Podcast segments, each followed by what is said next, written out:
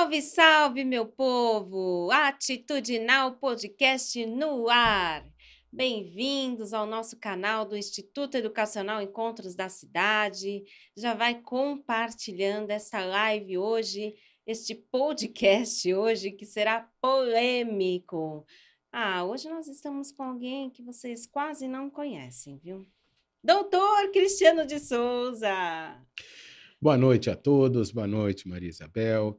Estamos aqui hoje para falar a respeito de assembleias e questões que envolvem Polêmicas. assembleias, né? Pois é, questões que envolvem assembleias, questões que envolvem também acontecimentos que já foram noticiados sobre assembleias de condomínio. E a gente já de cara quer agradecer a sua presença aqui conosco ao vivaço. E agradecer também aos nossos parceiros Atitudinal. É o Grupo Maradel, Assessoria e Contabilidade e a Una Pet, Alimento Premium para o seu pet. Bom, doutor Cristiano, eu também preciso ler o seu currículo. Sério mesmo? É, sim, claro. Vamos lá. Embora você seja conhecidíssimo no mercado, eu acredito que há pessoas que também precisam saber qual a sua trajetória, certo? Vamos lá. Bora, então? Há quanto tempo você atua, doutor Cristiano? Estou há 34 no setor condominial, 27 como advogado. Perfeito advogado condominialista e consultor jurídico há mais de 27 anos, mediador judicial e privado cadastrado perante o CNJ e TJSP. Integra o quadro de câmaras de mediação e arbitragem no campo de direito condominial, imobiliário e empresarial. Capacitado como mediador e conciliador social pela PUC São Paulo. Multiplicador em certificação de mediadores pela CBMAI integrante do Grupo de Excelência de Administração Condominial GEAC do CRA São Paulo. Alô, Roseli Schwartz, beijo.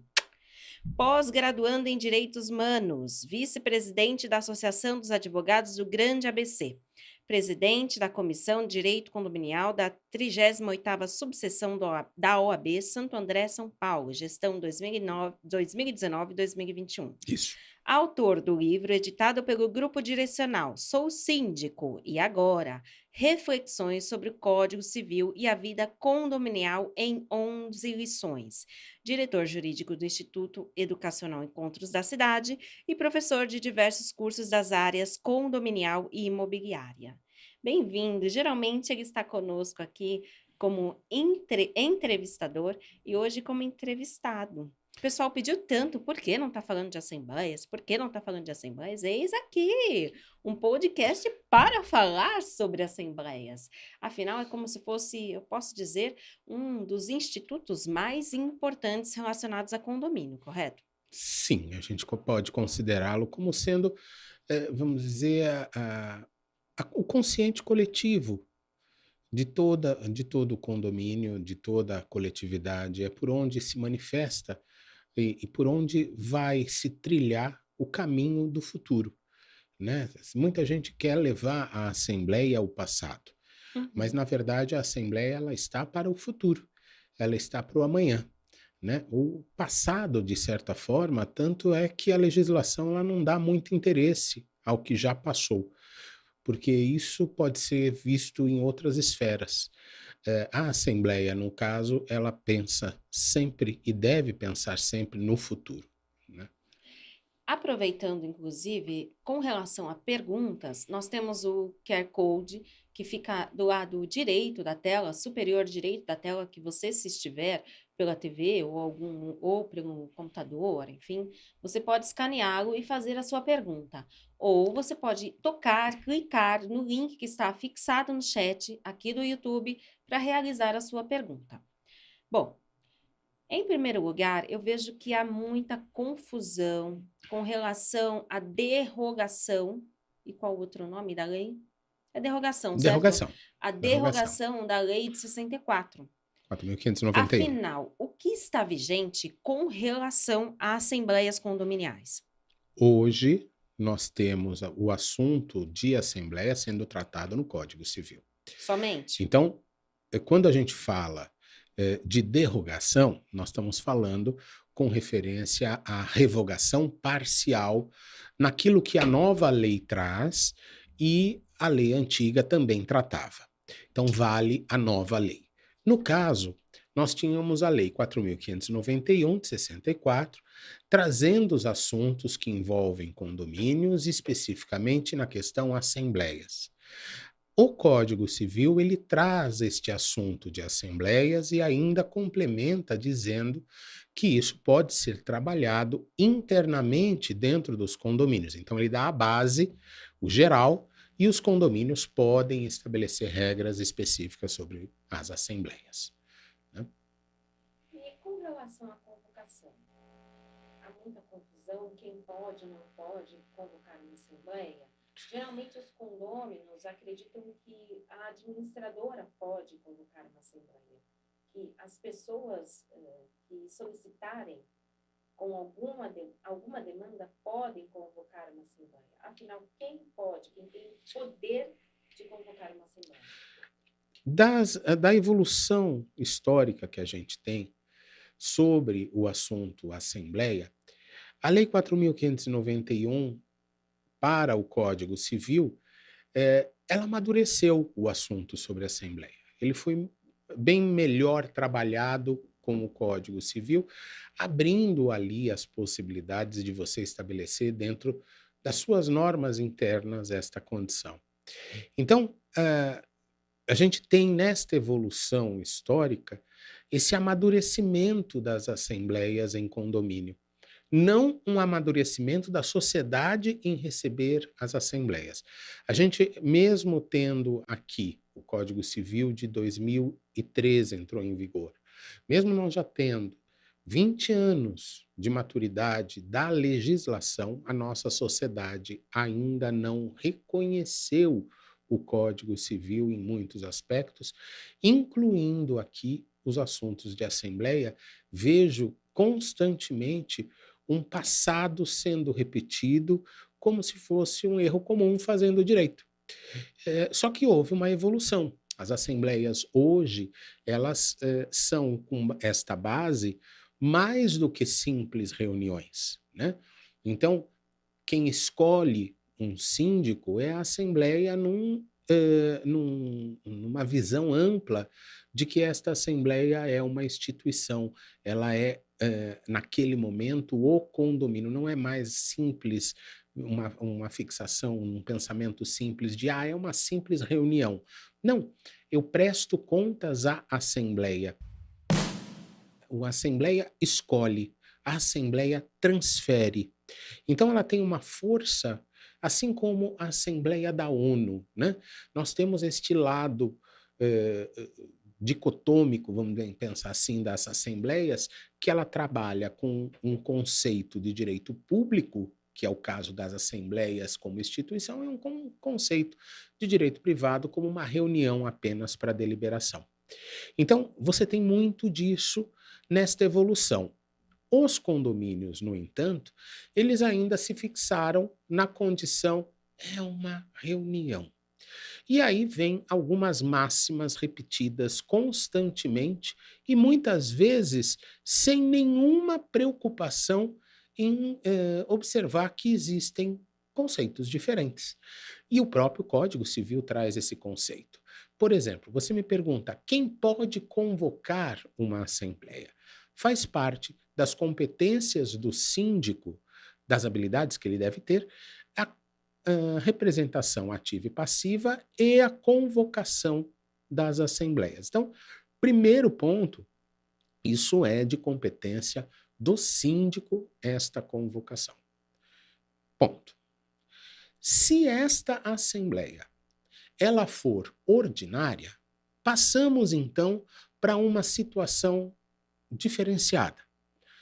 O síndico é quem compete obrigatoriamente a fazer estas assembleias, essa convocação das assembleias ordinárias. Porém, se ele não o fizer, provocado, mas não o faz, Aí um quarto, veja, ele não, um quarto não vai concorrer, ele vai simplesmente complementar.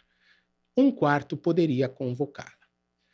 Quando o assunto da Assembleia ele for extraordinário, aí nós passamos então a ter uma concorrência, o síndico e um quarto, ou melhor, né, o termo legislativo é ou, o síndico ou um quarto podem fazer a sua convocação. Só que não é só isso. E aí nós encontramos uma exceção no meio de toda a legislação que muita gente fala, você tem que buscar um quarto para convocar. E não é um, somente um quarto que pode convocar. Você vai ter em a, um assunto específico a convocação de uma única pessoa poderá convocar uma assembleia. Que é o caso, por exemplo, quando nós vamos tratar de obras. Então, quando nós vamos tratar de obras, nós vamos ter lá no artigo 1341, parágrafo eh, terceiro, falando o seguinte: não sendo urgente, as obras ou reparos necessários que importarem em despesas excessivas somente poderão ser efetuadas após autorização da Assembleia, especialmente convocada pelo síndico, e aí vem a nossa língua portuguesa. Ou, vírgula de novo, em caso de omissão ou impedimento deste, por qualquer dos condôminos. Então, nós vamos ter, nas regrinhas, né, quatro observações. Primeiro, a observação, o síndico em regra geral. Segunda observação, sendo ordinária, síndico deve convocar, se ele não o faz, um quarto. Terceira observação, em assuntos extraordinários, né? E perceba que é sempre assunto, não é, é não se trata na condição assembleia é, por causa do tempo, não. É, a, a razão de ordinária e extraordinária é em razão do assunto. Então, em sendo assunto extraordinário, concorre para a convocação síndico ou um quarto. E tem uma exceção nessa regra, que é no caso das obras não urgentes, mas de caráter excessivo, aonde se o síndico não convoca, não é mais um quarto, é qualquer condômino pela urgência, é, é, pela é, necessidade, não é urgência, pela necessidade do reparo do patrimônio. Isso quer dizer que somente uma assembleia pode ser convocada ao ano, sendo ordinária? Não, não. Isso é um, é um é grande equívoco também. Porque, vamos lá, quando o 1350 ele trata do assunto falando que anualmente haverá uma assembleia que fale de uh, fale de assuntos referentes à prestação de contas, fale de assuntos referentes à previsão orçamentária, fale de assuntos referentes à escolha do síndico, à eleição, ou não, né? A escolha de síndico, e fale referente a regimento interno. Então, estes assuntos, com aqueles outros que podem a convenção complementar, são assuntos rotineiros que anualmente poderão ser trabalhados. Mas não é uma vez ao ano, é anualmente. Então vamos pensar aqui. Quando que eu vou fazer uma previsão orçamentária para o ano seguinte? Então vou fazer em novembro, aqui na capital de São Paulo, nós temos em outubro o dissídio, então, geral, dissídio de funcionários, então vai ser, eh, eh, como, como funcionários é a base do rateio de aproximadamente 50, 60 ou mais por cento de todo o rateio condominial, vou passar então a novembro, dezembro, passível de ser feito a previsão orçamentária.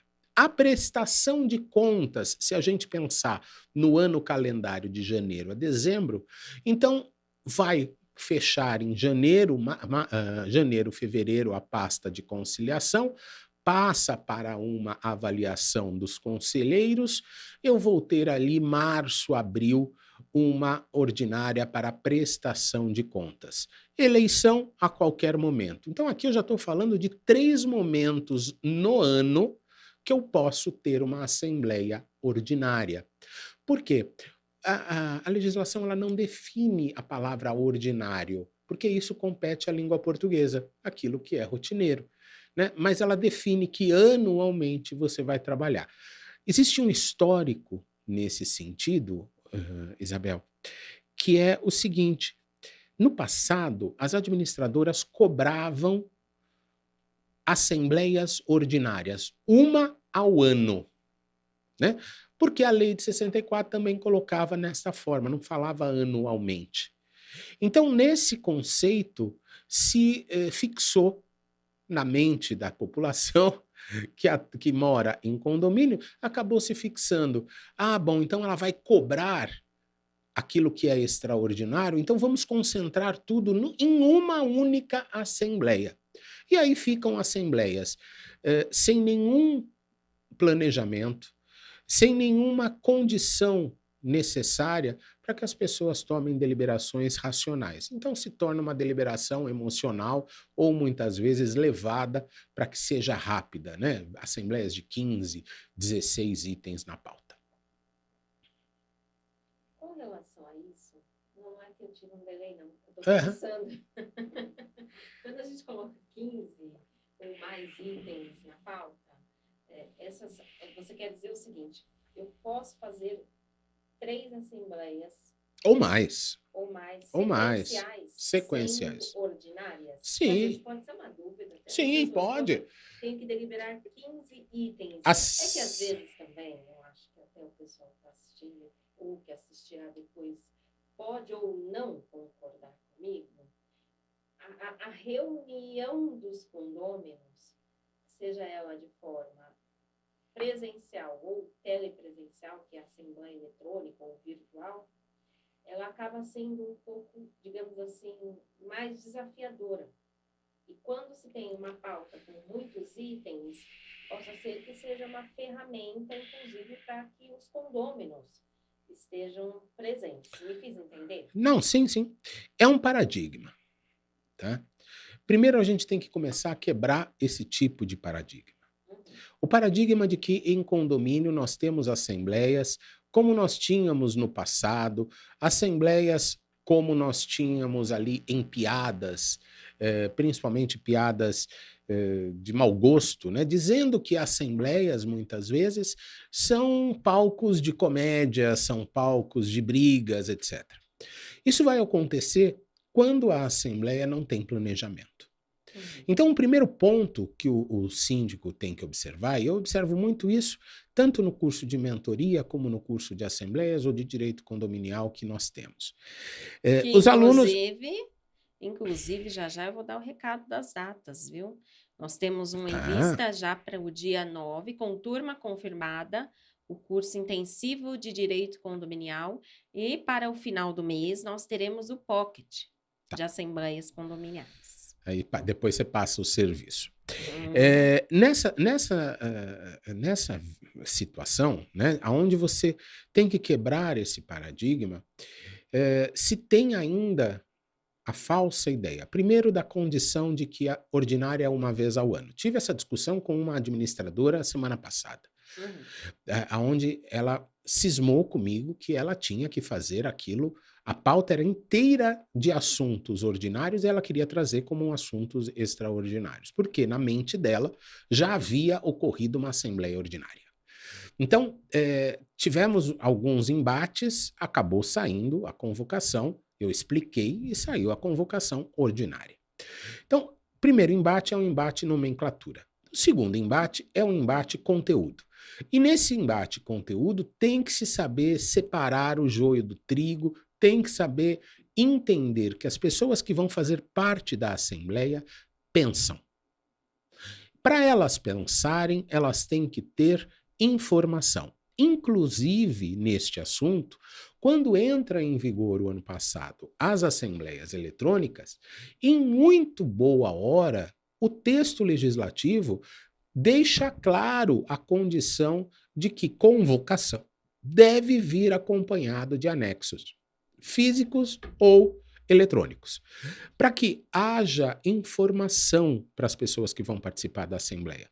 E com esse, essa questão de informação, você vai eliminando a ignorância. E a maior parte da não participação de assembleias é, primeiro, pelo ranço que vem do passado, né? piadas e, e brigas. Segundo, pela condição de que eu não tenho nenhuma informação, vem só um pedaço de papel montando data e uma pauta, muitas vezes muito mal escritas.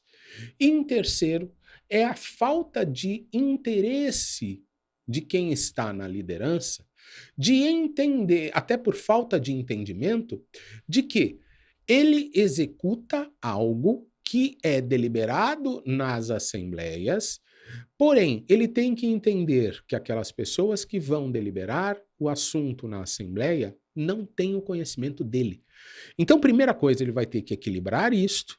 Segundo, ele vai ter que passar informação. Terceiro, ele vai ter que eh, conduzir esta assembleia de forma planejada para que as pessoas possam entender e deliberar o assunto. Ele precisa levar a quem não conhece conhecimento para que essas pessoas com este conhecimento devolvam para ele o que ele precisa fazer. Então, essa jogada, essa, uh, uh, vamos pensar que seja essa simbiose entre o síndico e os condôminos não pode ser quebrada por qualquer piada ou paradigma ou, inclusive, falta de informação. Ah, eu não quero levar para a Assembleia, tenho medo. Ah, então junta tudo aí, porque tem essa questão de você chamar todos, por isso que junta tudo, e tem também aquela condição do seguinte: junta todos os assuntos, porque eles vão se perder. Ora, te pergunto, Maria Isabel, quanto tempo por que uma aula, vamos inverter, né? Por que uhum. uma aula tem 45 minutos no máximo? Depende. Você está falando de aula presencial? Não, não, não. Eu estou falando de um conteúdo programático que divide ah, as sim, aulas porque... em 45 minutos. Sim, tem o tempo de retenção do aluno. Parou aí. Você tem o tempo de retenção do aluno. Uhum. As pessoas que estão numa assembleia não estão diferentes. É presencial um pouquinho mais do que online. Não, perfeito, mas a média dá de 40, 45, às vezes 50, mas não dá para você Prova ficar. Há, há, estudos que demonstram online entre 15 e 20 minutos. Ah, é, ainda tem esse detalhe. É, e presencial um pouquinho mais. Mas depende também de toda a estrutura metodológica, de, da forma didática que é passado o conteúdo e tudo mais. Não, exato. E nesta condição, você tem que então fazer o quê? Planejar. Planejar. Porque, engajar. Assim, para, você tem que planejar para engajar.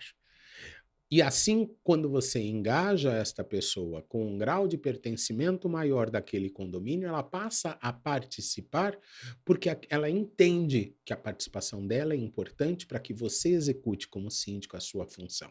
É mais que isso, então é mais profundo, é educar é, uma coletividade que às vezes a gente compreende é, ou mesmo supõe que já estaria educada para poder mas é estar é, numa assembleia e deliberar. É a assim. maturidade é. social que não acompanhou a maturidade legislativa. E com relação à convocação, o que é mais importante? Aliás, com relação à assembleia, o que é mais importante? Uma ata bem escrita, bem redigida ou uma convocação?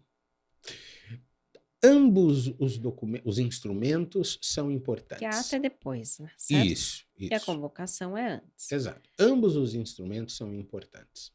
No entanto, é, com as assembleias, com a legislação das assembleias eletrônicas, nos deixa muito claro a condição de que uma convocação passa a ser um tanto quanto mais importante que uma ata, porque é nela que vai existir toda a logística e roteiro daquela assembleia. Tem nulidade? Cabe nulidade na convocação?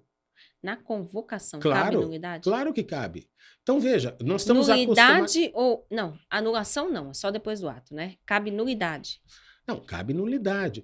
Então veja, quando eu estou preterindo, e aí a nulidade vem no capítulo geral, na parte geral do Código Civil. Quando nós, eh, que é no ato, no, nos atos jurídicos, é, quando nós estamos falando com referência a uma convocação. É, e muitas vezes nós vemos né, uma administradora assinando sozinha esta convocação. Foi preterido uma solenidade. Qual foi essa solenidade? Que o síndico convoque esta assembleia.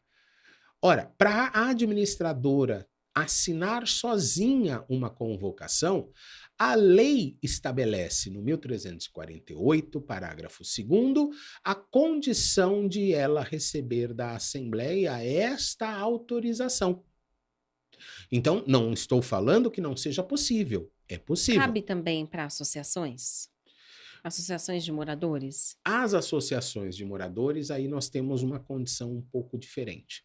As uhum. associações de moradores, elas têm uma regra mais rígida, estatutária, e ela tem que seguir o estatuto. Não há a possibilidade legal de eu uh, transferir a incumbência do presidente da associação para outra pessoa. Até porque é é, intransferível né, o direito associativo para outro. Inclusive, você vai ter nas associações limitações para a procuração de acordo com os estatutos. Tá? Procuração em assembleias. Fale-nos mais sobre isso. As procurações é o grande problema. Ou uma grande solução? é, ela vai ser uma grande solução quando a gente entender o que é uma procuração. O que é uma procuração? A procuração. O, é, você está falando da natureza? Da natureza. A natureza jurídica cansa... da nós, procuração. Veja só, nós estamos cansados de ver pessoas virarem e falarem: eu quero ver a procuração que foi passada para você ou que foi apresentada aqui condômino qualquer vira e fala: Eu quero ver. Você quer ver? Tá bom. Só que você tem que entender o seguinte: a procuração é um instrumento que formaliza um mandato. O mandato é um contrato sui generis entre quem passou os poderes para alguém o representar. Então, é um instrumento particular entre duas pessoas. Nesta condição, ele está passando para um terceiro que estabelece critérios objetivos de como tem que ser esta procuração. Quem é o terceiro? O condomínio. E condomínio, então, vai estabelecer critérios de como que ele vai receber esta procuração. Lembrando que esses critérios vão ter que estar nas normas internas do condomínio, ou seja, convenção. Bom, estando todos os requisitos formais que a convenção me estabelece presentes naquele instrumento que é apresentado ao condomínio, não compete nem ao condomínio, muito menos pela Lei Geral de Proteção de Dados, a um terceiro, ou melhor, a um quarto, ter acesso. E este quarto, vamos pensar aqui, ele deu autonomia ao condomínio quando subscreveu aquela convenção. Ele deu autonomia para o condomínio verificar os requisitos formais.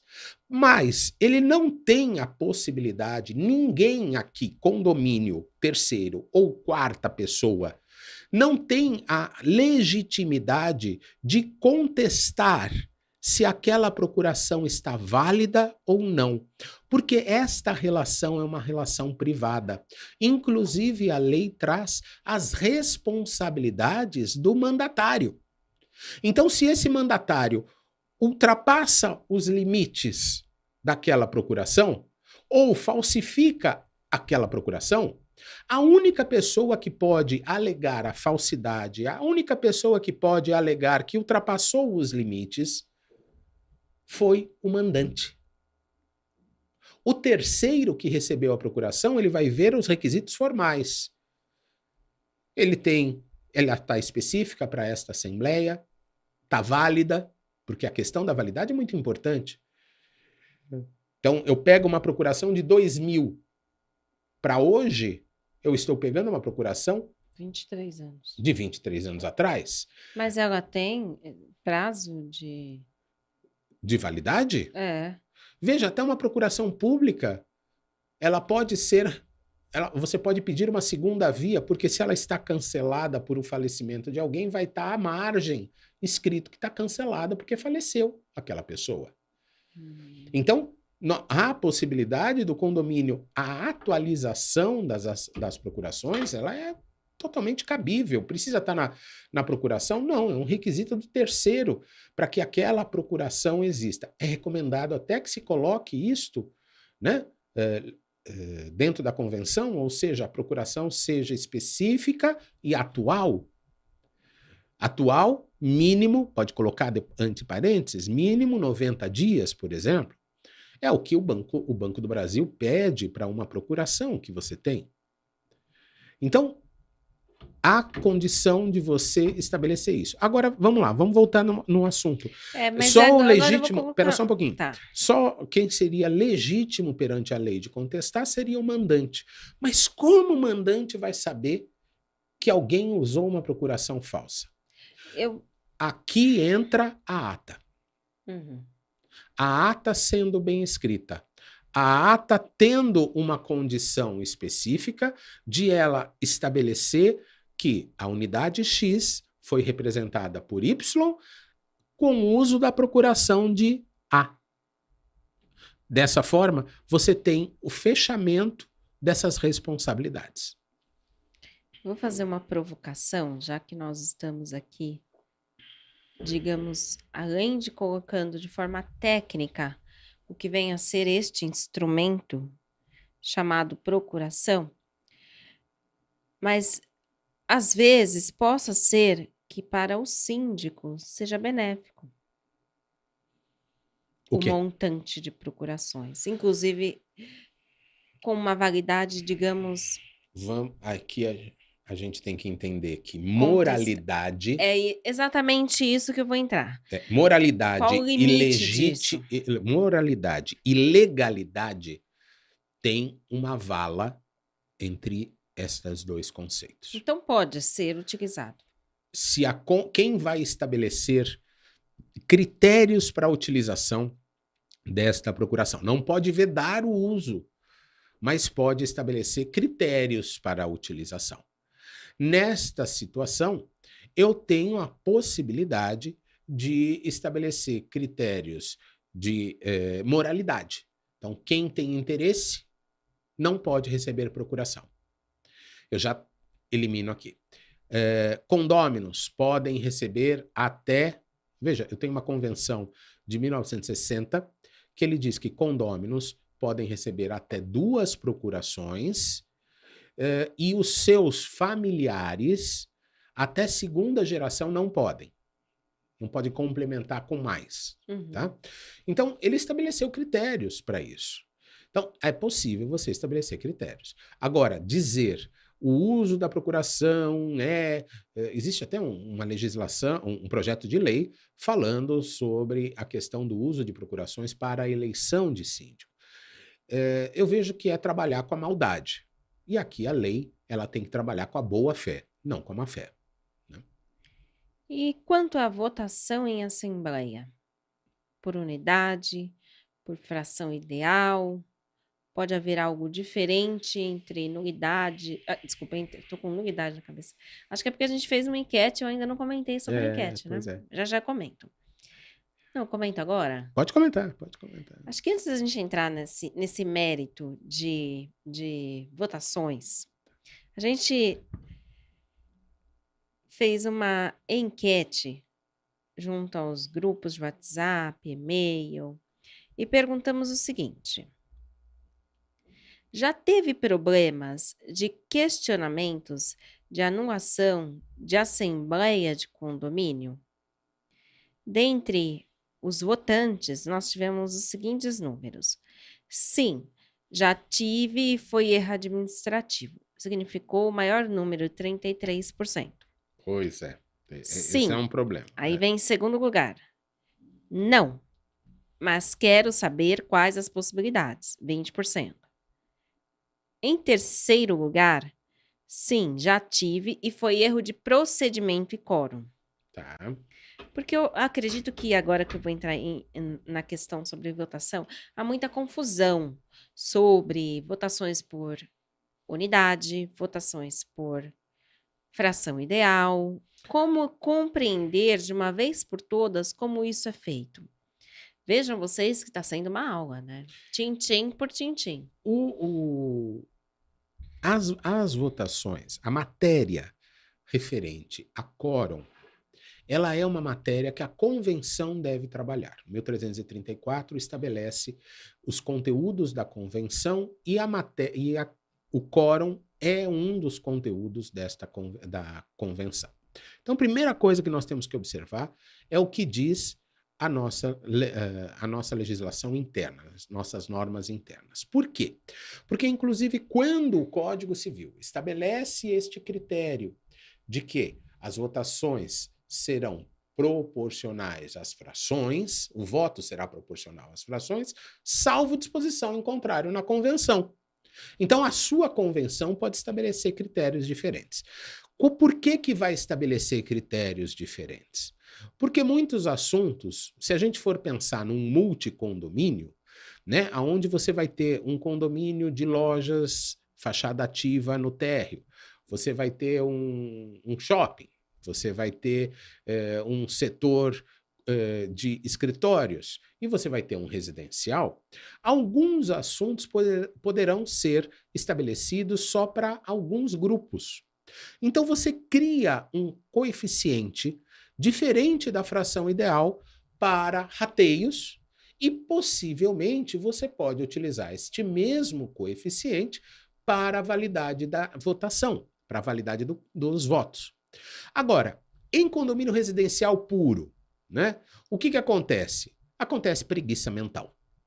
É a preguiça mental de leitura. E a preguiça mental de leitura leva, por exemplo, eu tive um caso muito, muito interessante dentro do escritório, aonde a prestação de contas foi eh, não foi aprovada. Primeiro, você tem que dizer: o professor Cristiano de Souza advoga? Eu tenho que pagar as contas, né? Ô, pessoal, claro que eu advogo.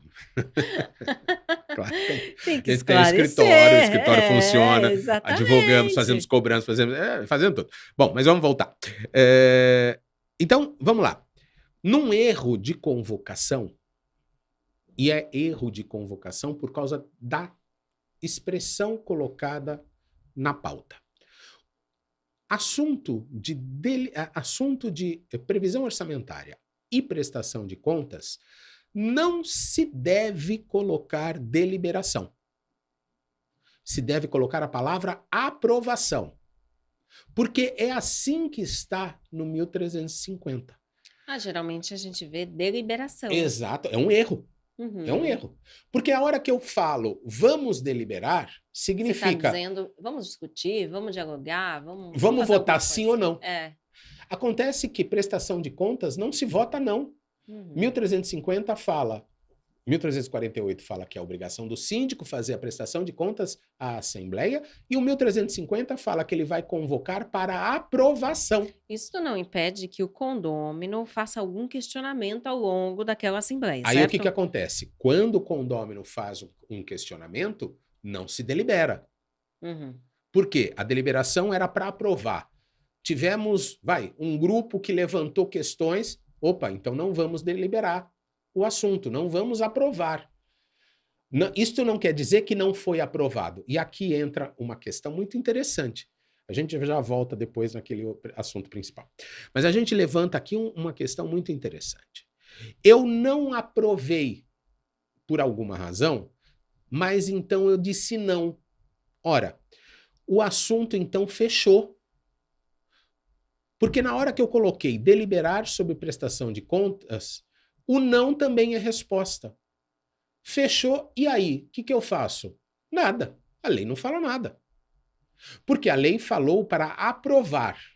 Você deixou para que deixa, você deixou para não, você deixou para alguém responder não, então você fechou o assunto. Se tornou então este assunto um ato jurídico perfeito. Só o Poder Judiciário vai poder derrubar. Ah, Peraí. Não, peraí. Alguém, tô- por exemplo, é, ma- seja mais Não, elucidativo. Deixa, então, deixa, eu- Estamos deixa eu finalizar. assembleia. Peraí. Faça um exemplo. Vamos, vamos finalizar o negócio. Porque senão eu vou cortar de novo e não consigo voltar, aí são três cortes. Tá bem. É, vamos lá. A pauta, você fez uma pauta errada. Você colocou deliberar sobre prestação de contas Certo. E não aprovar a prestação de contas, como diz a lei. Quando você colocou deliberar sobre prestação de contas, você deixou a população falar sim ou não. E a população do seu condomínio disse não. Beleza. Qual a consequência do não? Nenhuma na lei. Aprova do mesmo jeito? Não, você não aprovou. Ah, tá. Você não pediu para decidir? Uhum. Decidiu não, não aprovou. Então você fechou. É um ato jurídico perfeito. Uma Não solenidade aprovada. que não aprovou as contas. Qual a Tá. consequência? A sua convenção pode trazer consequências. Ah, mas eu, eu não aprovei por razões de eh, desvio de valores, crime. Perfeito. Então, a lei é sábia. Ela já prevendo a maldade, apesar de ela sempre se basear na boa fé, ela já prevendo que a sociedade pode ser ruim. O que, que ela faz? Você tem que levar a Assembleia para a aprovação. O grupo não quer aprovar? Legal, então não vai fechar o assunto. Porque não vai ter a opção do não. Então não fechou o assunto. Se não fechou o assunto, ok, não se tornou um ato jurídico perfeito, então a própria coletividade tem que decidir agora o que, que vai acontecer. Ah, então vamos para uma auditoria, vamos agora para uma ação, vamos agora para um boletim de ocorrência, porque não fechou o assunto, fica tranquilo. A lei é sábia. O problema é que a gente não está acostumado, a gente está com aquele paradigma de sempre achar que o erro comum faz o direito. Então, alguém falou lá no passado que tudo tem que ser deliberado porque a Assembleia é soberana. Então, eh, isso é um erro duplo. Primeiro, não é tudo que é deliberado. Às vezes você vota, né? Mas com uma condição já específica, estabelecida. E segundo, a Assembleia não é soberana, mas a gente fala talvez disso mais tarde. Mas vamos lá. A pergunta primeira, você tinha falado. Perdeu também? Não, não faz isso, não. São muitas perguntas. Ah, não, eu ia contar o caso do quórum. Se você se recorda, dá um. um. Eu não, Não, não. consigo dar um. um Sei, eu ia contar o caso voltar do aqui. quórum. Eu ia contar o caso do quórum. Ah, é, do quórum, certo. Aí eu o que que perguntei acontece? sobre unidade e fração ideal. Isso, E perguntei lá na enquete sobre eh, nulidade, aliás, anulações de assembleias de Exato. condomínio por conta de erro com relação ao quórum e tudo mais. Eu tive no, no escritório um caso muito interessante, aonde deliberou-se pela não aprovação de contas, olha só que loucura, Uhum, e a votação foi por cabeça. Tá. Quem estava lá na frente, na Assembleia, levantou a mão e votou. Só que quando a convenção, eh, quando eu fui ler a convenção, a convenção falava, quando chegou até o escritório, a convenção falava a fração ideal. Refazendo os cálculos por fração ideal, as contas estavam aprovadas. hum. Então, passamos a uma ação para derrubar aquela deliberação e aprovar as contas, e assim foi feito. Deliberação? Foi porque o erro foi da convocação. A gente segue o que está na convocação. Hum. A convocação fez errado? Então, não tem nenhum problema. Houve erro depois no julgamento, né? Vamos pensar assim, vamos corrigir. Inadimplente, vota em assembleia ou não vota? Tem restrição? Não tem? O que, que ele pode fazer? Mais fácil perguntar assim: o que o inadimplente pode fazer em assembleias? Então, aqui, vamos, vamos para lei. nada impede de que ele esteja presente. Agora, o que ele pode É fazer? mais uma condição que muitas vezes a gente pega o erro, o erro do repetir. Eu repito o que você fala sem ler. E vou repetindo, repetindo, repetindo, repetindo, repetindo. Diz o 1335.3 o seguinte.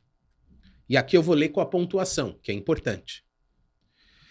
São direitos dos condôminos. Então, é direito do condômino votar nas deliberações, plural, da Assembleia, singular, e delas participar estando kit.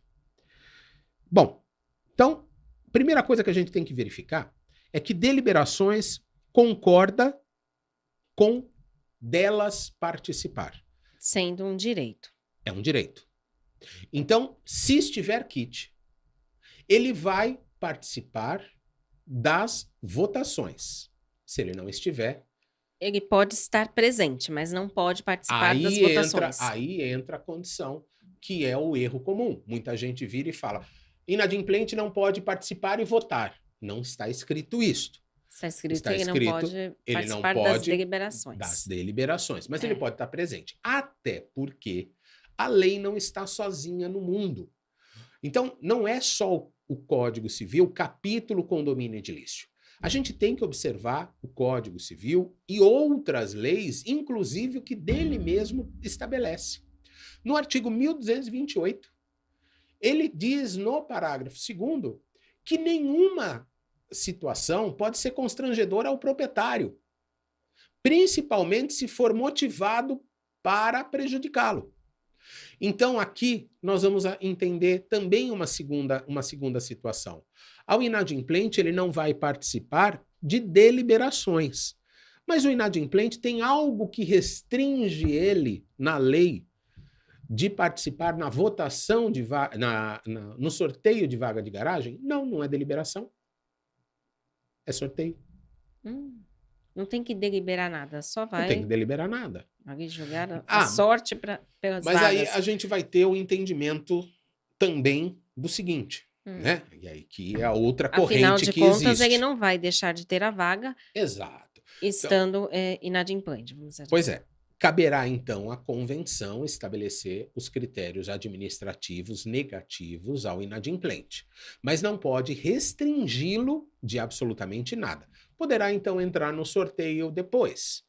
Isso é contestado, algumas decisões contestam, mas tem uma corrente que ainda diz o seguinte: bom, quando eu falo deliberar, a palavra deliberar ela vem de um, um- ela traz um conceito de debates e decisão, né? Ora, sorteio não é um debate e decisão de forma genérica, mas pode ser considerada de forma específica para o uso da vaga. Então vai ter uma corrente que vai falar também, bati aqui no microfone.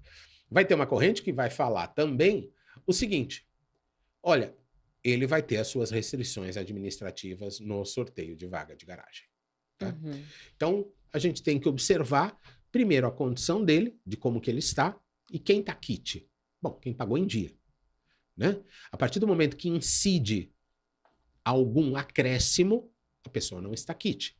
Ah, mas o boleto tem possibilidade de eu pagar no banco até dia 30. Olha, não vamos, não vamos confundir modo de pagamento com obrigação de quitar, de ratear tá? Então, a obrigação de ratear, ele não está kit. O modo de pagamento, bom, ele pode fazer isso de acordo com o que tem o, o boleto. Pessoal, deixa o seu like, ativa o sino para que o YouTube entregue para você a notificação dos nossos podcasts. Bom, eu também tenho que perguntar algo que assim tá, tá sempre todo mundo muito falando. né? Assembleia soberana é uma frase, um chavão, na verdade. Tornou-se um chavão. Desde que eu me entendo por gente no meio condominial, eu ouço essa frase. A Assembleia é soberana. Eu gostaria de saber, e de uma vez por toda, acabar com qualquer tipo de disse-me disse ou replicar a mesma frase. Existe algo que respalde essa frase, seja em alguma legislação, seja dentro do Código Civil, ou algum artigo que dê este respaldo de que a Assembleia é soberana? A soberania da Assembleia vai nos limites de, da própria legislação. Eu não posso deliberar em Assembleia a perda de alguma, algum direito. Eu não posso deliberar em Assembleia a condição, por exemplo, de plantar maconha no jardim. Então, existem as próprias restrições sociais e legais sobre isto. Então, a soberania da Assembleia tem os seus limites. Então, não, consigo. Não está escrito em lugar nenhum, então, isso. Não, é um conceito errado. O conceito de. Quando a gente fala Assembleia ela é soberana, ele vem inicialmente de uma ideia, mas uma ideia uh, não absoluta, uma ideia relativa. Ela vai ser soberana no tema que ela pode ser soberana. Exemplo. Então vamos lá. Uh, eu poderia dizer que um inadimplente faz um acordo e este acordo, a Assembleia é soberana para dar descontos a ele, e eu vou colocar a palavra depende neste assunto. Por quê? Se este assunto teve transparência e deu a informação a todos, inclusive aquelas pessoas que não quiseram ir na Assembleia, ok, ela poderá ser considerada até soberana. Porque todos tiveram conhecimento e ninguém quis impedir este, esta condição. É, e mesmo assim, ainda há algumas dúvidas a respeito, porque eu aprovo previsão orçamentária de receitas. Então, eu já aprovei anos anteriores uma receita. Eu teria que, nesta condição, estabelecer na ata todo um histórico da possibilidade desse desconto, dando conhecimento claro para todos do que vai acontecer. Não é algo surpresa. É, ela passa a ser, por exemplo, uma eh, eh, soberana na condição de vamos eh, pagar o ressarcimento da infiltração do nosso telhado para o apartamento X. Legal. Ela passa a ser soberana a partir do momento que ela escolheu um síndico ela passa a ser soberana quando ela transfere os poderes deste síndico para um terceiro. Então, ela tem esta autonomia e esta soberania, mas ela não é tudo o que ela consegue fazer. Se eu vou, por exemplo, alterar a localização de vagas de garagem por autorização da Assembleia, como se a, Assembleia fosse soberana, se estas garagens tiverem uma determinação dentro da, uh, dos documentos de matrícula de cada um destes imóveis, esta Assembleia ela não é soberana. Por quê? Eu tenho um direito uh, de propriedade que é acima que me garante essa inviolabilidade da, da onde eu vou parar meu carro. Vou fazer um parênteses agora com relação a um assunto que tem emergido muitíssimo, que são o, os animais em condomínio. A gente Tá. teve até uma, um, um- um episódio falando sobre direito animal, Uhum. saúde do animal.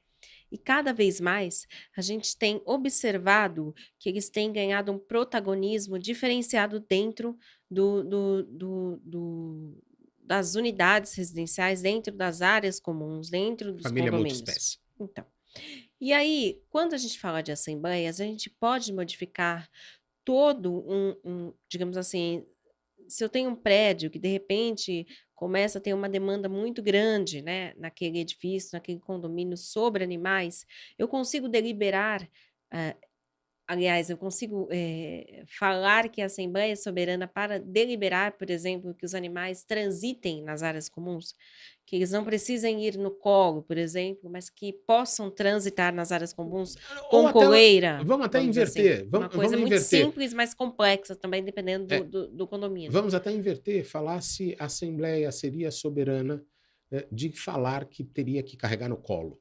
Vamos inverter, Também. tá? É que acontece sempre mais o que, negativo, o, o é. que o, o carregar no colo do que propriamente o estar em, eh, transitando nos condomínios.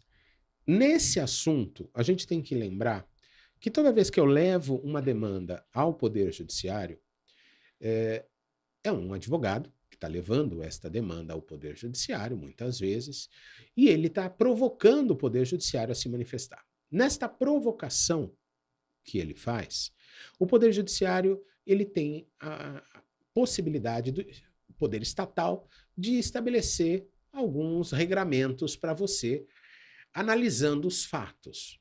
Você traz os fatos e eu te dou o direito.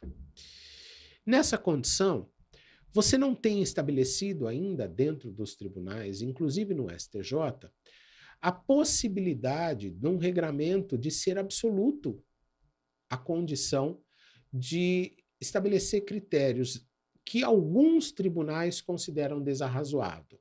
Na pandemia, inclusive, nós tivemos assim, dupla interpretação de assuntos muito semelhantes. Juízes de primeira instância que consideraram a possibilidade do condomínio estabelecer o critério de carregar no colo como sendo válido, e outro que falou não. E o tribunal de virar e falar: olha, você estabeleceu isso em discussão interna.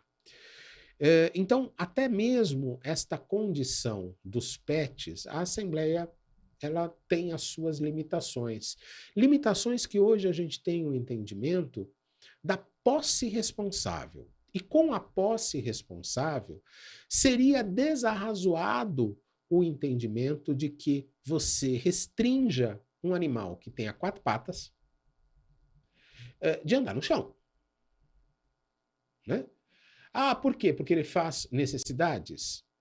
Sim, então você tem a posse responsável e você deve manter. Recolher as né? Inclusive, dele. o 1336.4, ele fala na, no seu dever de utilizar as partes do condomínio de forma a manter a salubridade, a segurança, o sossego e os bons costumes. Então, eu não estou falando só da sua unidade, mas também das áreas comuns. Se você o seu animal que você tem a posse responsável, é, ele fez necessidades fisiológicas nas áreas comuns, você é o responsável por limpar aquela, aquela condição. É, né? Agora, invertendo um pouquinho, que talvez seja a minha dúvida e a dúvida de muitos, ou talvez não seja, porque a gente tem síndicos muito competentes, muito respaldados também. É, e se está previsto na convenção? O quê? Provavelmente está discriminado na convenção que o animal tenha que ir no colo. Mas aí modificou-se aquela coletividade e quase que 70% tem um animalzinho dentro das unidades residenciais. Um, um pet, um gato ou um cachorro. E aí, neste sentido, eu tenho que modificar a convenção, e essa modificação ela vem por meio de uma deliberação em assembleia primeiro?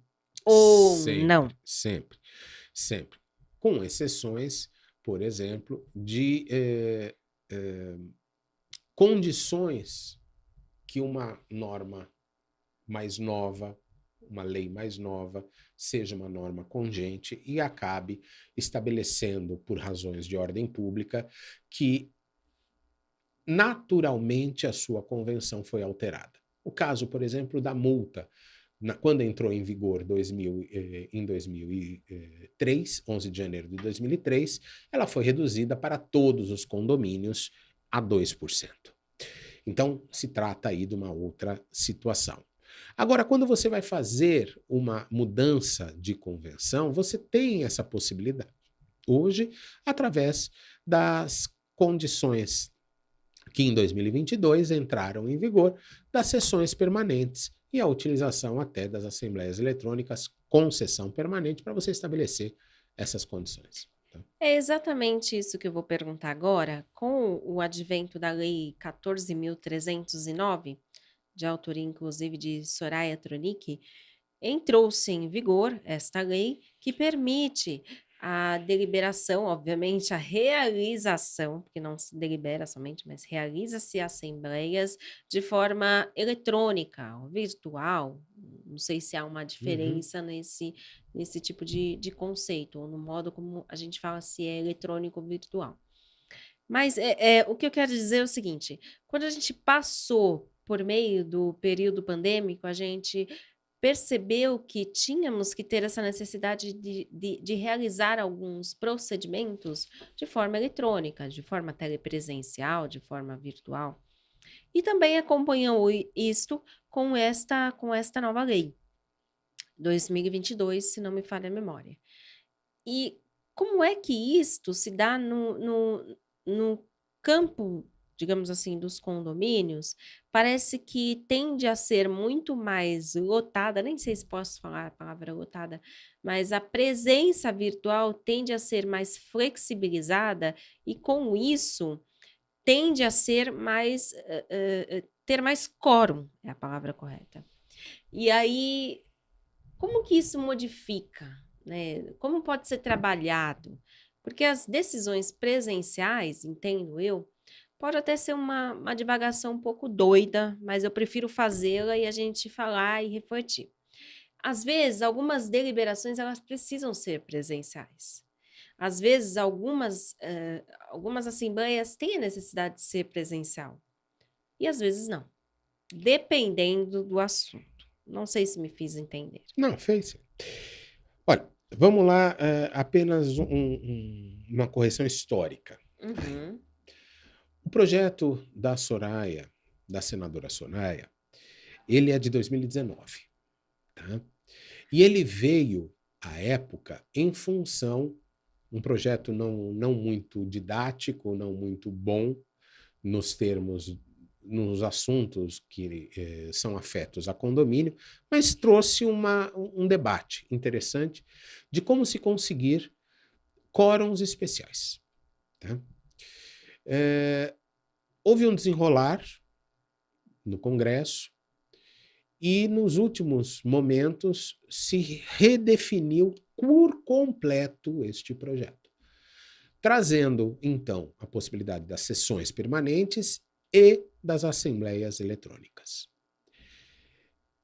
O que que, uh, o que que isso ajudou? Amadureceu a legislação mais um pouco. E, novamente, a sociedade acabou não acompanhando esse amadurecimento. E a culpa também desse não amadurecimento é, a gente pode até colocar num receio de como fazer. Uma pura questão de não saber como fazer.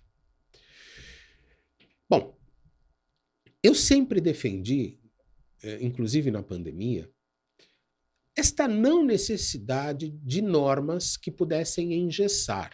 No caso específico, considerei positivo a sessão permanente, a Assembleia Eletrônica, no formato que estão hoje, porque elas não engessam. Elas, pelo contrário, possibilitam que o condomínio se desenvolva através não da convenção, mas de regimento interno que a própria legislação que alterou o Código Civil introduz a ideia de que regimento interno é por quórum simples, de maioria simples dos presentes em assembleia.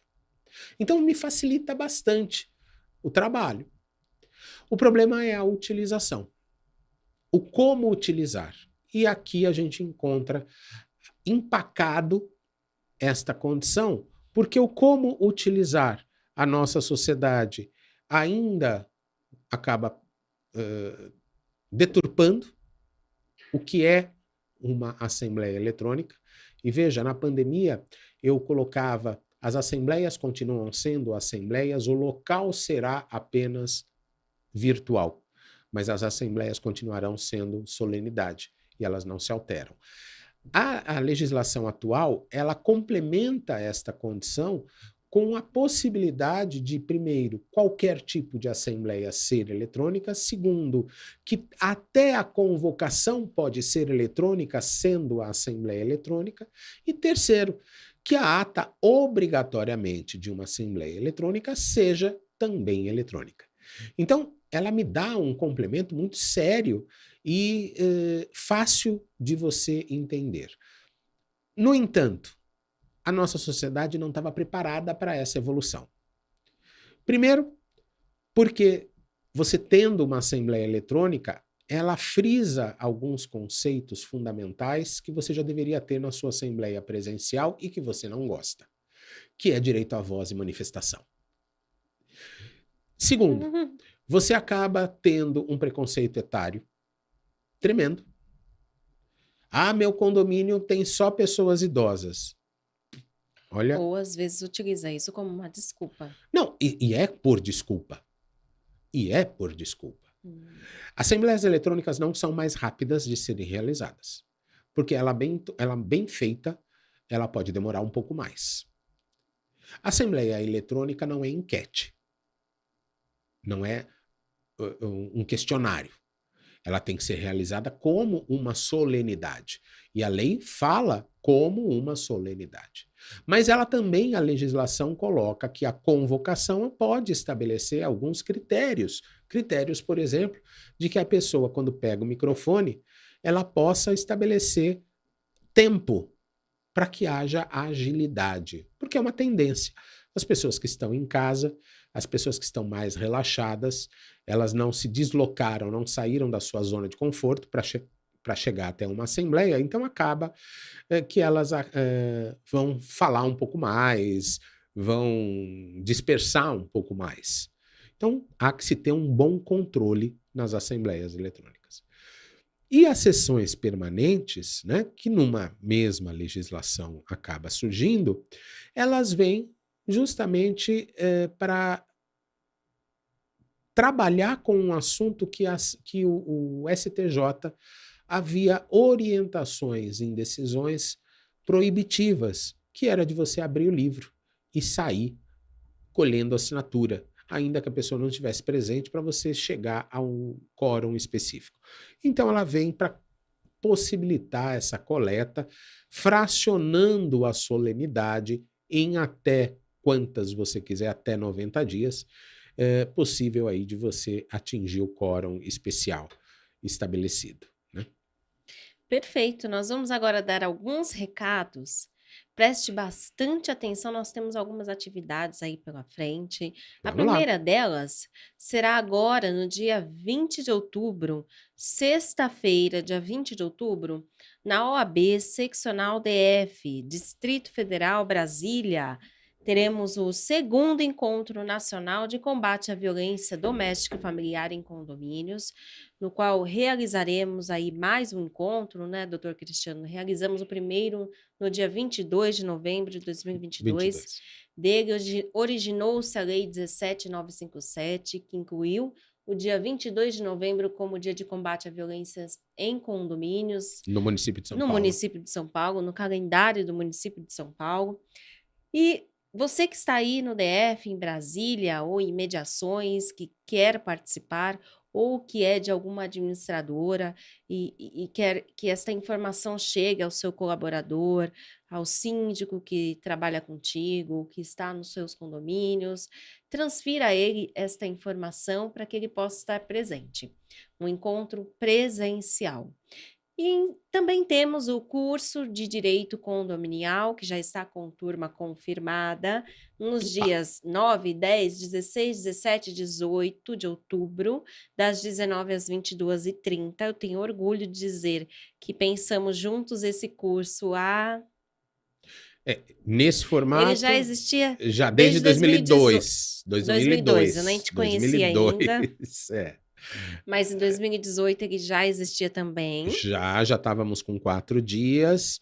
Na verdade, ele começou com, com dois dias completos, acabou se fracionando em alguns outros cursos, reunimos de novo em quatro dias, depois agora estamos com cinco e eu já estou pleiteando seis. Pleiteando com quem, seis? Com a senhora mesmo. Com a senhora.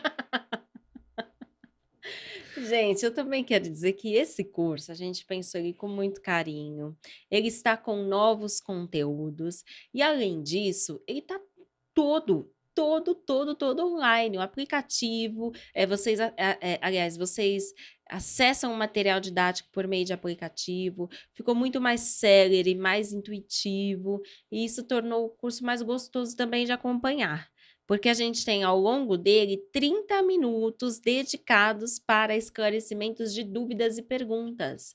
Então, em no meio aula, dele, em, em cada, cada, aula, aula, né. no meio dele tem 15 minutos, ao final tem 15, 15 minutos, que dá aí, digamos assim, um, um, um sabor mais de presencial, já que a gente não fez ele ainda presencial, né? Precisamos. Precisamos. E, e dependendo da, da, turma, a gente acaba tendo até mais interação é, é óbvio que vai depender de cada uma das turmas, né? Mas a gente acaba tendo interação no meio do curso também para debates sobre os assuntos. É interessante porque, te, por ele ser ao vivo, né? E eu não gosto de fazer ele é, gravado justamente por, por, por essa interação. Essa flexibilização, não, essa flexibilização. interação. Esse curso ele carece, esse mentoria ele carece dessa participação é, das pessoas. Além disso, ele tem certificado é, 18 horas aqui pelo Instituto Educacional Encontros da Cidade e também pela ABED, Associação Brasileira de Educação à Distância, uma das referências no Brasil de ratificações de cursos à distância. Também teremos o curso de Assembleias Pocket, que é o queridinho. Cadê? Pocket. É, dia 27 e 28, das 19 às 22h30, atualizações em assembleias condominiais. Você que quer. Acho que é 27, é, 19 não, às 27 22? e 28, das 19 às 22h30. Tá. 28 não é sábado? Então, sexta e sábado. É, mas sábado é de manhã. Sábado é de manhã. é, sábado é de manhã. Ah, ah é. é. Tá bom, vou corrigir, tá muito bem. É, é. Não, fiz isso pra ver se você tava ligado, ah, se é, é. realmente... Então a gente tem sexta-noite e sábado de manhã o curso Exatamente. de assembleias. Dias 27, 19 às 22h30, 28 das 9 às 12h30, correto? Exato.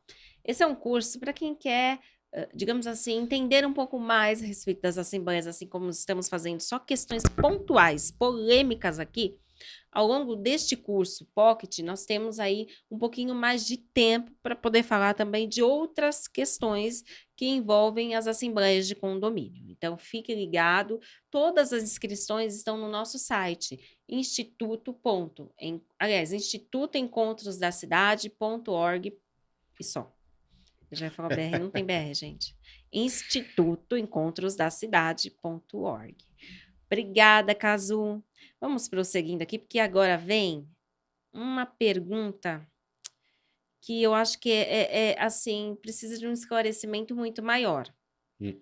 O que exatamente é uma sessão permanente em assembleias condominiais? É assim que você fala, né? Sessão, sessão permanente, permanente em assembleias condominiais. E é a mesma coisa que assembleia aberta, porque a gente, fala, a gente ouve muito o síndico falar assim: ah, eu fiz uma assembleia aberta. É, ah, eu fiz é, uma é. assembleia aberta. Aí a gente fala assim: puxa. Tem diferença técnica. É. Tem diferença exatamente técnica. isso. Fale. Então vamos lá. Sessão permanente é a forma que eu vou realizar a assembleia é, só para assuntos que exijam quórums especiais. Ok? Repita. A sessão permanente é a forma como eu vou realizar aquela solenidade para e só pode ser utilizada para quórums especiais, assuntos que necessitem de quórums especiais. Sessão permanente é sinônimo de, de quórums especiais, tá?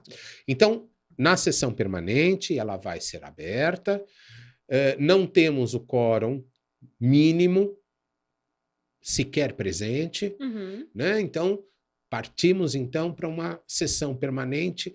Como vai acabar acontecendo? O presidente vai receber autorização de quem está presente para converter aquele tema em sessão permanente e vai convocar todos os presentes que já estão ali e os ausentes por convocação específica, vai eh, convocar esta convocação de acordo com a convenção, continua sendo do síndico, ele convoca, eh, o condomínio convoca para uma nova assembleia somente sobre aquela pauta. Isso significa que ela está aberta sobre aquela pauta? Não. Então é errado Aí, dizer que é uma, uma, porque, uma assembleia aberta. Porque ela não está aberta sobre aquela pauta porque eu vou fechar esta solenidade com uma ata parcial, coletando os votos dos presentes. E vou para uma segunda sessão, que não pode ultrapassar 60 dias, no período de 90. Eu vou para uma segunda sessão, e nesta segunda sessão coleto os votos de quem estiver presente ali, coleto as alterações de quem já esteve presente e continua presente, porque quer, porque não é obrigatório voltar, uhum. tá? É, coleto esses votos e faço ou uma nova ata parcial ou uma ata consolidada. Ah, ah, espera aí, vamos lá. É Tá. bastante coisa. Ao Faça o longo de curso. 90. É, faça o curso. Lá a gente explica direitinho. Explica direitinho lá. Ao, ao longo de 90 dias, não ultrapassando 60, eu devo convocar. 90 dias eu posso convocar quantas sessões eu for, for necessário. A a- entre uma e outra não pode ultrapassar o limite de 60. Ah, Ok? Tá. Hum. Então vamos pensar que eu faço de 10 em 10. Legal, posso fazer quantas eu quiser. Tá? Até 90 dias. Só não pode ultrapassar entre uma e outra o prazo de 60. Entendi. Tá? É, vou fazendo se- atas e- parciais e consolido tudo no final. Entendi. Mas se eu, por exemplo, eu me distrair e ultrapassou esse tempo. Ultrapassou, não tem validade. ocorre? Ah, ok? Perde a validade. Perde a validade. E se eu fizer. Poderá o cartório, poderá o cartório, no caso, virar e falar: olha, esta ata consolidada ultrapassou os limites legais. O que ele pode fazer? Não registrar. Ele poderá não registrar. Poderá. E se E- e- registrar por erro? E registrou. Ok, ele pode registrar um por erro. condômino descobriu. Infelizmente, o cartório pode registrar por erro. Mas um um condômino, condômino des- descobriu. O que ele pode fazer com isso? É uma entrar área. com uma ação e anular não. essa deliberação. E anular essa deliberação. Teoricamente, ela anula porque ela Ela ultrapassou já é os nula limites ela, legais. na- ela já está nula por, Exato. por conta do, do- De ultrapassar os limites legais. Ah, Tá? compreendi. Agora vamos lá. Isto é a sessão permanente. Bom, Cristiano, mas e a, e a solenidade aberta, a assembleia aberta? A assembleia aberta é uma possibilidade que as assembleias eletrônicas, outro artigo, 1354A, ela acaba trazendo. Por quê? Porque nesse campo ela fala o seguinte às assembleias eletrônicas: eu posso fazer a votação e ela, esta votação vai acabar, pode ser eletrônica também, e quando ela terminar,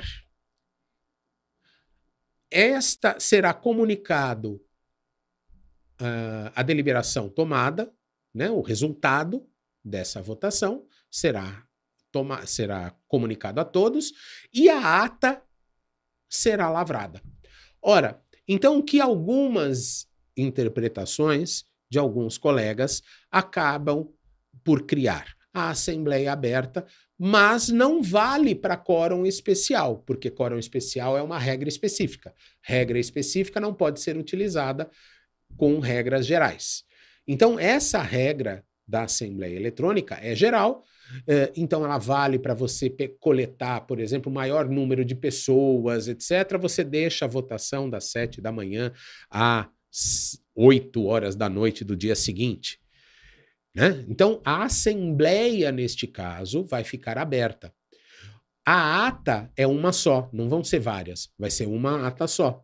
Mas ela não vai poder ser, eh, ser utilizada quando exigir quórum especial, porque tem um procedimento específico que a lei determina.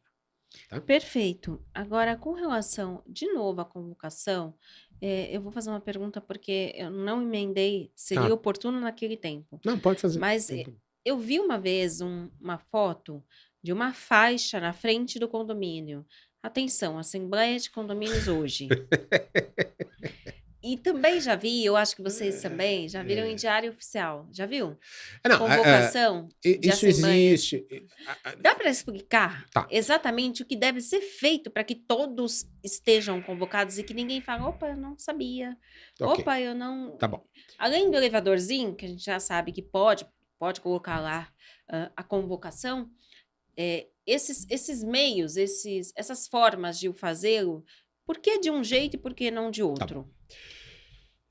A gente tem que lembrar, Assembleia é solenidade. Nós temos que lembrar que solenidade na, no condomínio, as assembleias são um consciente coletivo, como a gente começou a falando, começou a falar, eh, ah, começou a nossa fala no início do programa.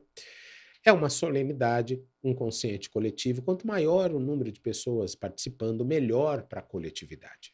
Ponto. Esse é um fato. brasileiro é criativo. Porque a lei, ela só fala o seguinte: atenção. Ao condomínio carece convocar. Mas não tenho condições de provar que você recebeu. Eu tenho condições de provar que eu expedi a convocação. Então, a partir do momento deste fato, a legislação me coloca: se uma pessoa não for convocada, a Assembleia pode até se reunir, mas não pode deliberar o assunto. Olha, como que eu comprovo a minha expedição? Através de relatórios, através de protocolos. A convenção pode estabelecer uma regra, lembrando apenas que as assembleias eletrônicas sendo assembleias eletrônicas, mesmo que a regra do condomínio seja convocação por carta, a regra lei congente, lei a, a norma que pode ser, pode ser aplicada de imediato, fala que a convocação pode ser eletrônica, sendo assembleia eletrônica. Então, tá vendo? Alterou a convenção numa situação bem específica. Ok. A convenção pode estabelecer uh, formas de eu fazer essa publicidade, seja em jornal local, seja em jornal de grande circulação. Já vi condomínios no litoral pedir que seja divulgado em jornal da capital. Né? Então a questão não é exatamente Agora, a convocação, a questão é a publicidade. É a publicidade. Agora, você vai acabar tendo a NASA, né? Participando do nosso programa é, dentro do setor de condominial para estudar alguns casos. Casos de que o condômino, o, o síndico coloca faixa, casos que o síndico usa megafone, é, usa rádio da cidade para comunicar. Né? Então, você tem situações que. Desde que seja público. Está dando publicidade ao negócio. Uhum. Né? Então, é inovações ali que se cria. Hoje você tem. Não é proibido. Então. Não é proibido.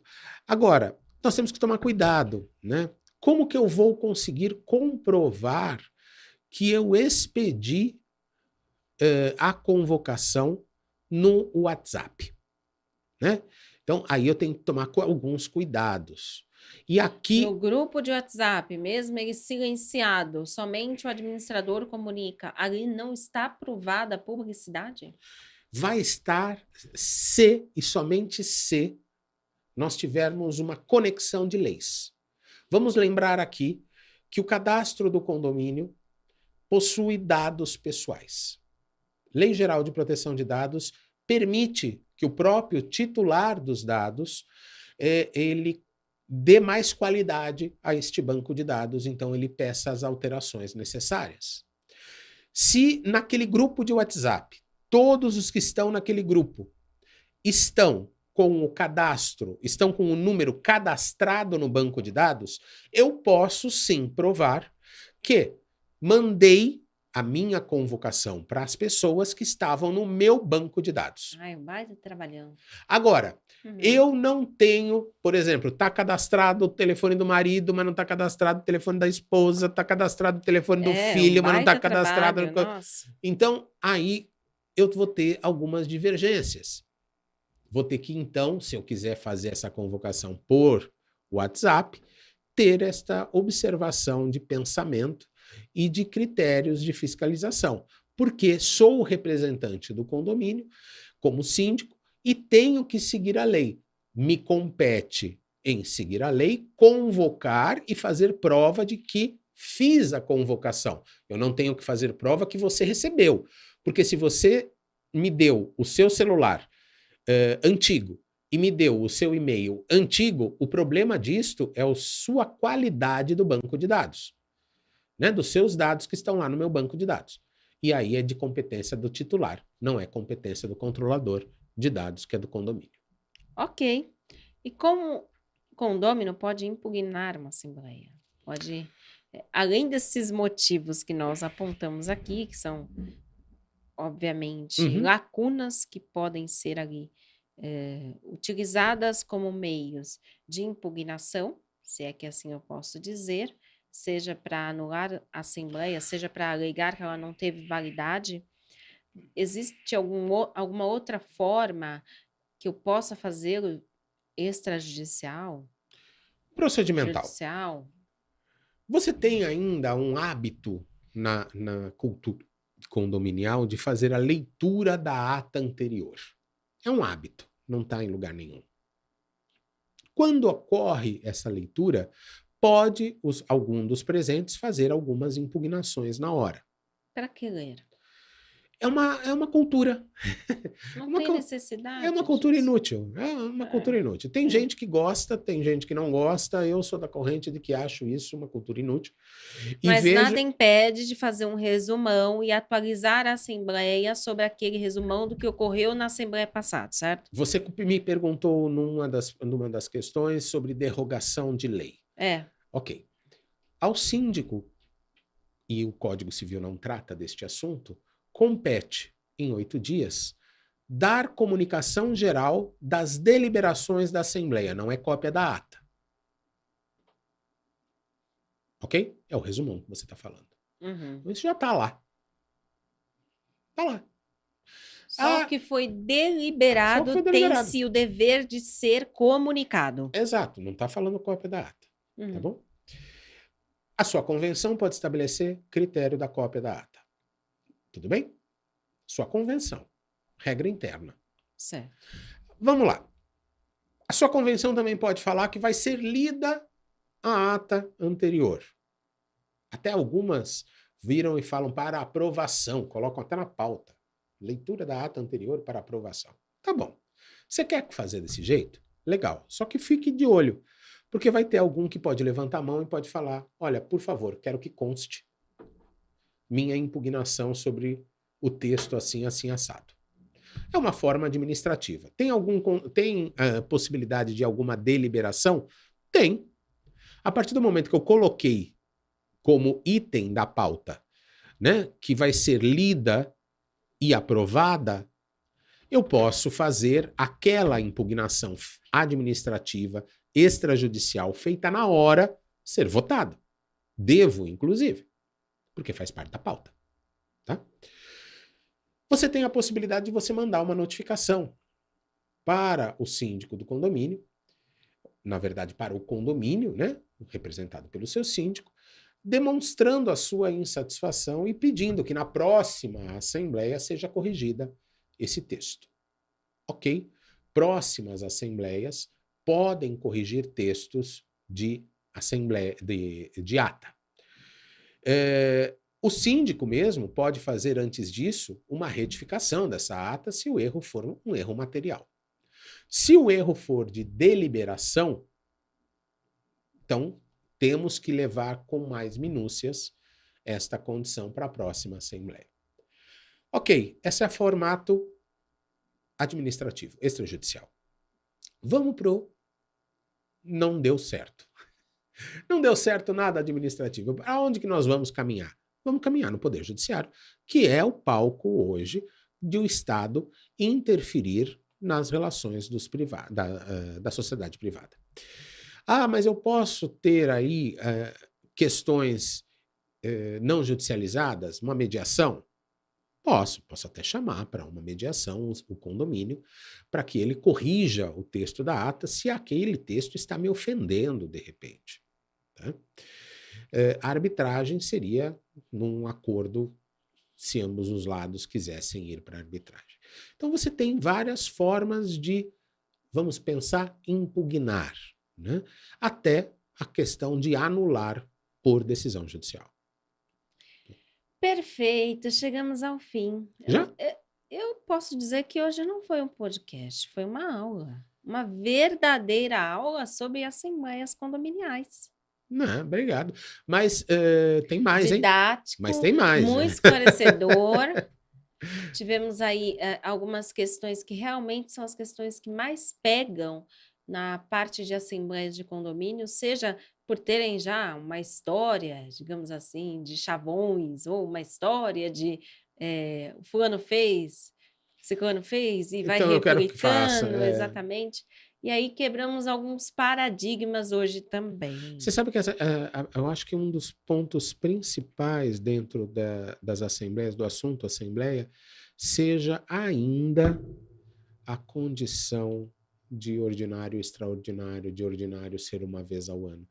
É irritante isso, realmente irritante. Eu estive num evento que a pessoa afirmou com toda certeza, se dizendo a advogada condominialista, que assembleias ordinárias seria somente uma vez ao ano. É, pois é. é o anualmente né, não, não é uma vez ao ano, mas tudo bem.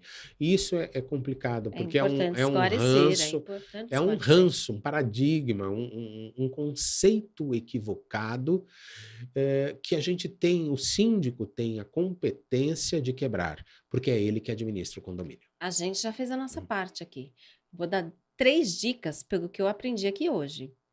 Não advogo com condomínios, não sou síndica, mas amo o condomínio, amo entender sobre o condomínio, preciso compreender, porque obviamente Cristiane e eu, ou às vezes somente eu, elaboro todo o conteúdo programático de cursos, uhum. e a gente precisa compreender o seguinte: é, é preciso três, três dicas, acredito que três mandamentos. Leia a convenção, leia o regimento interno e conheça a sua coletividade. Sim, exatamente. São Exato. necessidades fundamentais para que depois possa compreender o que fazer numa assembleia. E aí eu acredito que, obviamente, são questões técnicas que foram esclarecidas aqui, mas também a parte de relacionamentos interpessoais que precisa ser compreendido, que é que realmente precisa ser deliberado naquelas assembleias é por, por necessidade dos condôminos.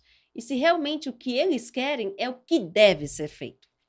Tem é. isso também, porque às vezes eles querem alguma coisa que, se fizer, vai ser horrível para o condomínio, vai ser horrível para aquela coletividade. E isso também precisa ser contornado, precisa ser trabalhado, precisa ser de alguma forma entendido pela coletividade. Muitas vezes a falta de conhecimento da coletividade impõe uma condição anulável de decisão. É, e cabe a quem está à frente, administrando o condomínio, tomar as precauções de não deixar isso acontecer. Para isso, ele precisa fazer um bom planejamento de assembleia, conhecendo o conteúdo que vai ser estabelecido, conhecendo a legislação. Óbvio que quando eu falo conhecendo a legislação, é tendo um, um, um acompanhamento de um jurídico independente, especializado, junto com o condomínio, para que ele possa ter tranquilidade de eh, defender né, alguns pontos de vistas que não dão para ser aplicados. Né? É ponto de vista que não dá para ser aplicado porque há proibições sobre isso. E aí né? vem a outra parte. Ao escolher alguém que possa te assessorar do ponto de vista condominial, do ponto de vista jurídico, uma consultoria, entenda que às vezes a pessoa não vai falar o que você quer ouvir. E muitos contratam porque o advogado fala o que o cliente quer ouvir. É, e aí é uma é. questão que a gente pega bastante, porque às vezes chega até ele, eu acompanho bastante o trabalho dele, embora o meu seja mais voltado para a comunicação e pedagógico, acompanho o dia a dia dele e noto que às vezes o cliente não gosta do que ele fala, mas, mas, olha... mas é o que ele precisa falar se ele quiser fazer um trabalho ético e honesto. Olha que coisa madura. E às vezes o, o síndico, é. o administrador ou alguém que esteja ali necessitado de uma consultoria jurídica, ele quer contratar alguém por aquela beleza que ele está ouvindo que é o melhor que ele acha que vai ser para o condomínio. Sim. Aí, quando paga mal, paga duas vezes. É, é, interessante isso que você falou, porque hoje eu respondi a uma consulta por telefone. Uma senhora me ligou, estava um tanto quanto desesperada. É, eu ouvi o assunto dela e virei para ela e fiz exatamente essa questão. Olha, a senhora vai me desculpar, mas eu tenho que pontuar algumas questões que a senhora me apresentou no seu histórico que a senhora tem que tomar cuidado. E aí eu comecei a pontuar algumas questões. Não era o, o, não era o objeto da pergunta, mas algumas questões que ela precisava corrigir na vida dela com relação ao condomínio.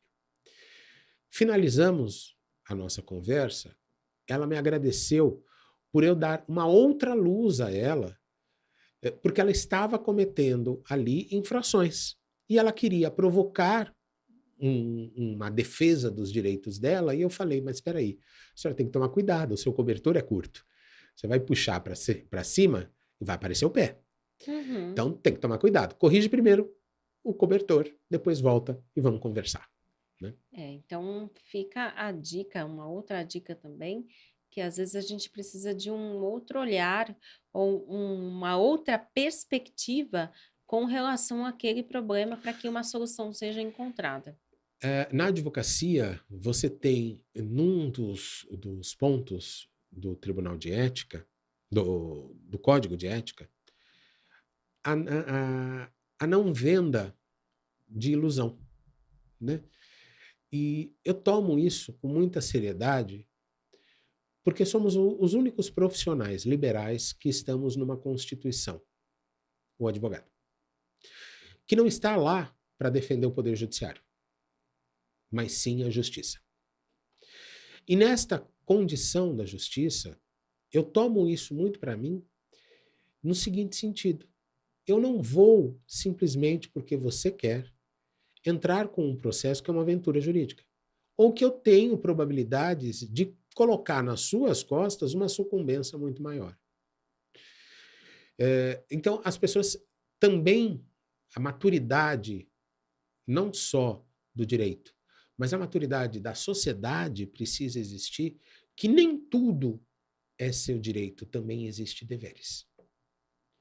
E esse caminho de mão dupla, né, essa estrada onde tem direitos e deveres, ela às vezes é esquecida por um protecionismo só de um lado. E não é. A gente tem que lembrar que a sociedade ela é dinâmica, ela uh, se altera de tempos em tempos, e os seus direitos também podem ter uma visão diferenciada, mas os seus deveres também vão acompanhar esta visão diferenciada. Né? Então, não pense que seus deveres são, está, eh, são uh, estáticos e seus direitos são dinâmicos. Não, ambos são dinâmicos. E a, o, advogado, ele não é cão de briga. Ele não é, é contratado para fazer exatamente o que você quer, soltando a corrente e, e, e mordendo todo mundo. Não, ele está lá para te orientar. Te orientar o que é certo e o que é errado. Se você, aí sim, se responsabilizar, mesmo sabendo que está errado, o advogado aí entra num critério mais íntimo, se ele quer ou não esta contratação. Porque aí é um critério ético, que é muito individual. Tá? Ótimo, ótimo. Nossos agradecimentos a você que esteve conosco até aqui. Compartilhe este podcast, compartilhe este episódio que foi de utilidade pública mais uma vez. Agradecimentos aos nossos parceiros Atitudinal, o Grupo Maradel, Assessoria e Contabilidade e também o NAPET, Alimento Prêmio para o seu pet. Agradecimentos a você, doutor Cristiano, por estar conosco aqui, não só como é, advogado, mas também ensinando, né? Ensinando como a gente pode fazer para que os procedimentos dentro do condomínio, independente de serem assembleias ou não, estejam o mais corretos possível. E isso é muito generoso da sua parte, isso é muito benéfico até para quem vai assistir. Deixe Obrigado. seu recado. Ali, ó, para aquela câmera. É para aquela? É para aquela. Obrigado. Pessoal, muito obrigado por ter nos acompanhado até agora.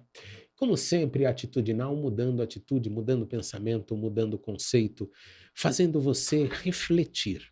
E é isso que eu trouxe hoje para vocês, falando sobre a Assembleia. Reflexão. Reflexão ou até mesmo deflexão. Mudar o comportamento e mudar a forma de ver mantendo, no entanto, o conceito necessário que é fazer uma boa assembleia. Obrigado, boa noite, fique com Deus e até uma próxima. Obrigada, gente. Boa noite. Até segunda-feira, ok? 8 e 7. Tchau, tchau. Boa semana.